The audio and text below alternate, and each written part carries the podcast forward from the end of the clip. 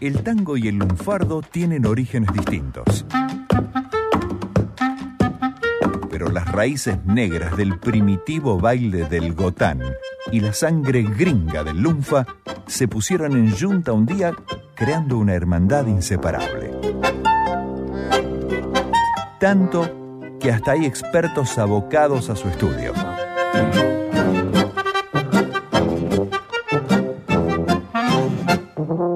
Eso, y para que no te chamullen de grupo, los miembros de la Academia Porteña del Lunfardo llegan a la 2x4 y te baten la justa.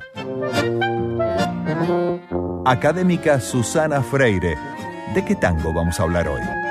Le vamos a preguntar a Eduardo Bernal, que es nuestro invitado de hoy. Hola Susana, ¿cómo estás? Bien. Vamos a tratar el tango Muchacho, que tiene letra de Celonio Esteban Flores y música de Edgardo Donato, y que cuando lo escuchemos vamos a disfrutar enormemente de una de las voces más hermosas del tango, que es la de Mercedes Simone. ¿Con qué orquesta? Con la de Emilio Brameri, una grabación de los años 20 y tantos. Pero eh, elegí este tango porque tiene un, un elemento algo particular. Ustedes van a escuchar que la letra no es uno de esos de esas letras, de esos versos que hay mucho de lunfardo.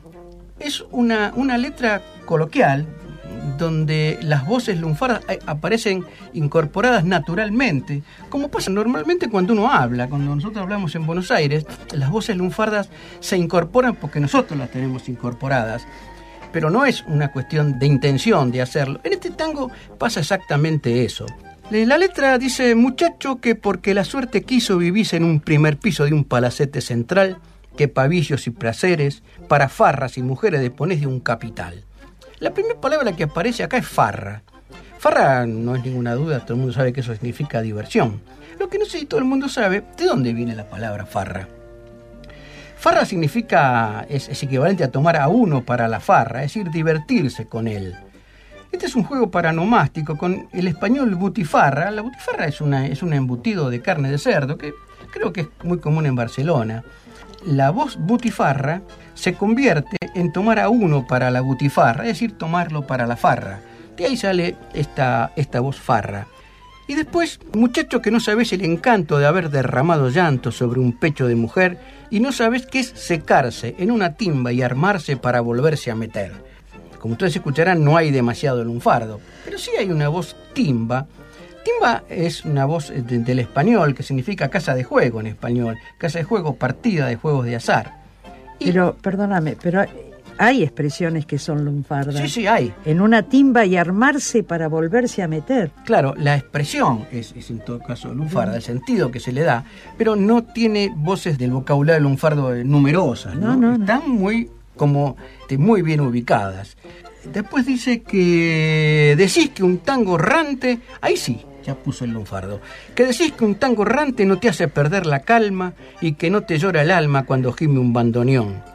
Que si tenés sentimientos los tenés adormecidos, pues todo lo has conseguido pagando como un chabón. En estos versos sí, aparecen dos voces importantes. Una errante. Errante es una féresis, es una, una compresión, digamos, de atorrante. Atorrar significa dormir, antes que atorrar, que atorrar apareció atorro, pero lo importante es lo que significa dormir, es una vieja voz del lunfardo cuya explicación de sus orígenes es bastante complicada, pero errante viene de atorrante. Y por último, chabón.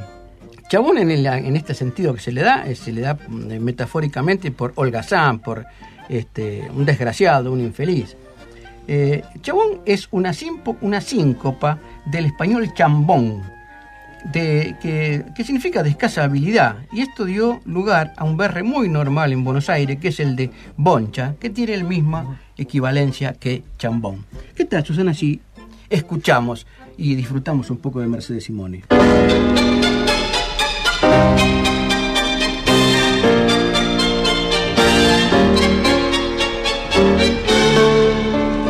Muchacho que porque la suerte quiso vivir en el primer piso de un palacete central. Que para vicios y placeres, para parras y mujeres, dispones de un capital. Muchacho, que no sabes del encanto de haber derramado llanto sobre un pecho de mujer, que no sabes qué es secarse en una timba y armarse para volverse a meter. Que decir que un tango errante no te hace perder la calma y que no te llora el alma cuando un bandoneo que si tenés sentimiento los tenés adormecido, pues todo lo has conseguido pagando como un chavo. Decime si en tu vida pelandruna, bajo la luz de la luna, o si no, bajo un faro, no te has sentido poeta y has dicho una pebeta que ella es más linda que el sol. Decime si conoces la armonía, la dulce policromía de las calles de Arrabal.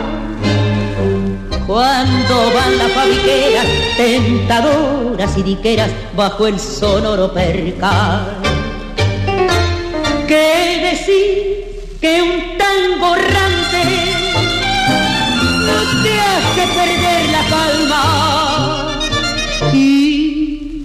que no te llora el alma cuando pide un bandoneo que si tenés sentimiento los tenés adormecido pues todo lo has conseguido pagando como un chabón Hermoso, ¿no, Susana? Y una voz preciosa. Sí, sí, realmente fue de los mejores cantantes de, de tango, sin duda, ¿no? Y acá, en los últimos versos, utiliza dos expresiones que merece la pena destacarla. Una, decime si en tu vida pelandruna. Pelandrún o pelandruna viene del, del genovés pelandrón, con doble L, pelandrón, que significa perezoso. Y acá a veces eh, no, se lo no se lo utiliza solamente como perezoso, sino como una persona este, poco, medio, algo así como miserable, como, como infeliz. Y al final dice, no te has sentido poeta y le has dicho a una pebeta que ella es más linda que el sol. Hermoso verso, ¿no? Pebeta. Pebeta quiere decir muchacho, no es un secreto para nadie, pero ¿de dónde viene esta voz pebeta? Pebete es un es anterior a pibe, aunque muchos no conocen esto. Es, es una voz muy antigua en, en el español. Es una vieja voz castellana y se llamaba pebete a, a- un elemento, una pasta hecha con un polvo determinado que cuando se lo, se lo quemaba, se lo, se lo, prendía fuego, digamos, producía un gas que tenía un, un, un perfume, una fragancia muy, muy, muy destacada. Es decir, que se lo utilizaba para tapar malos olores, esa es la realidad, ¿no? Por eso, por antífrasis, se llamó así a cualquier cosa que tuviera mal olor.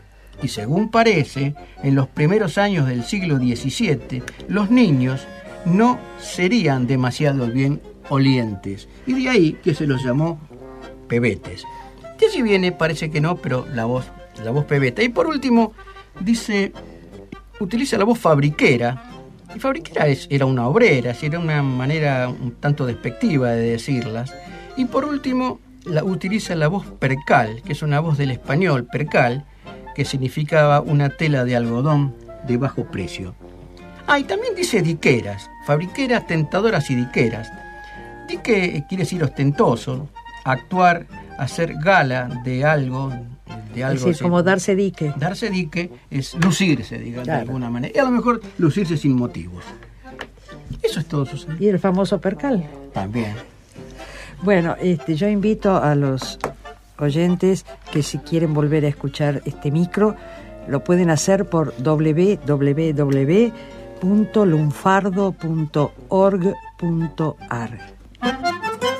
Conocer el Lunfa es conocer más y mejor a Buenos Aires y su gente. Gracias, Academia Porteña del Lunfardo, por el aporte de cada día.